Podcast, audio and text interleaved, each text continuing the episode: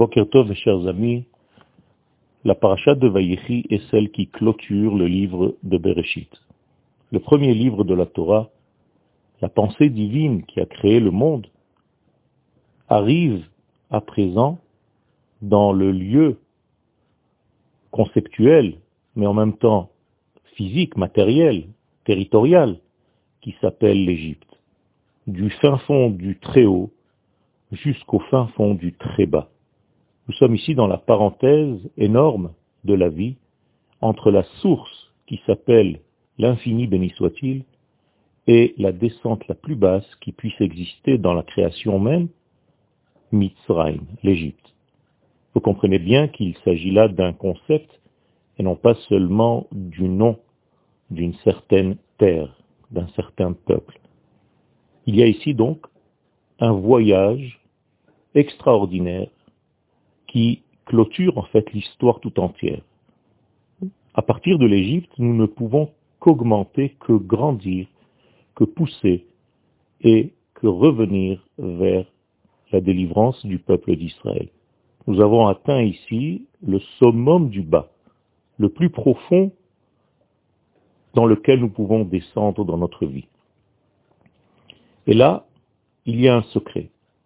La Torah nous dit Vayechi Yaakov be'eretz Mitzrayim. Yaakov vit en Égypte, vit dans ce degré, vit dans cette torpeur, vit dans ce noir. Comment est-ce possible? Comment est-il possible de vivre dans ce domaine qui n'est pas seulement donc une terre, mais dans un concept de d'incertitude totale? De prison, de l'emprisonnement de l'être qui s'appelle Égypte. D'ailleurs, Yaakov, lui, arrive à vivre en Égypte.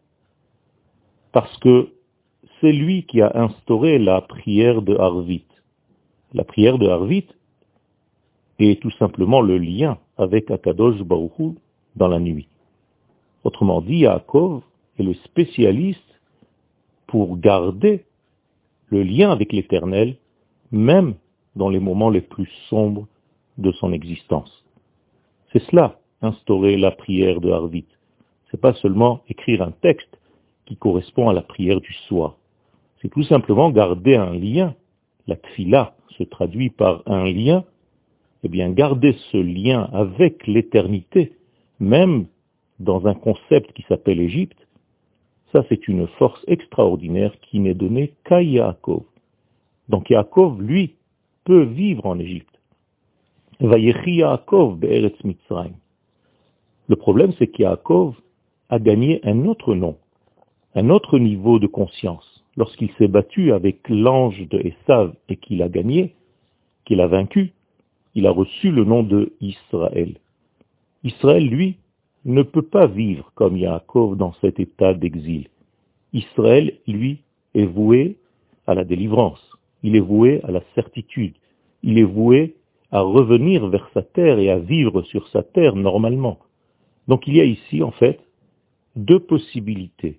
Yaakov en exil, Israël sur sa terre dans la rédemption totale. C'est pourquoi la Torah précise d'une manière extrêmement euh, pointilleuse, Yaakov arrive à vivre en Égypte. Mais le verset suivant dit exactement l'inverse concernant l'autre nom, Israël. Vaikrevu Yemei Israël Lamut. Les jours d'Israël étaient comptés. Israël est en train de mourir. Pendant l'exil, Israël se meurt et Yaakov peut, en quelque sorte, vivre. C'est en cela qu'il y a ici un paradoxe, et en même temps, c'est une protection qu'Akadosh Baruch n'a pas effacé totalement le nom de Yaakov lorsqu'il a reçu son nouveau nom, Israël. Autrement dit, Akadosh Baruch a prévu ce genre de programme le nom de Yaakov servira au peuple d'Israël durant l'exil, et le nom de Israël servira au peuple, d'Israël au moment de la délivrance. Il y a ici donc une pensée divine très profonde, et nous allons, Be'ezrat Hashem, la développer durant cette semaine. Yom Tov.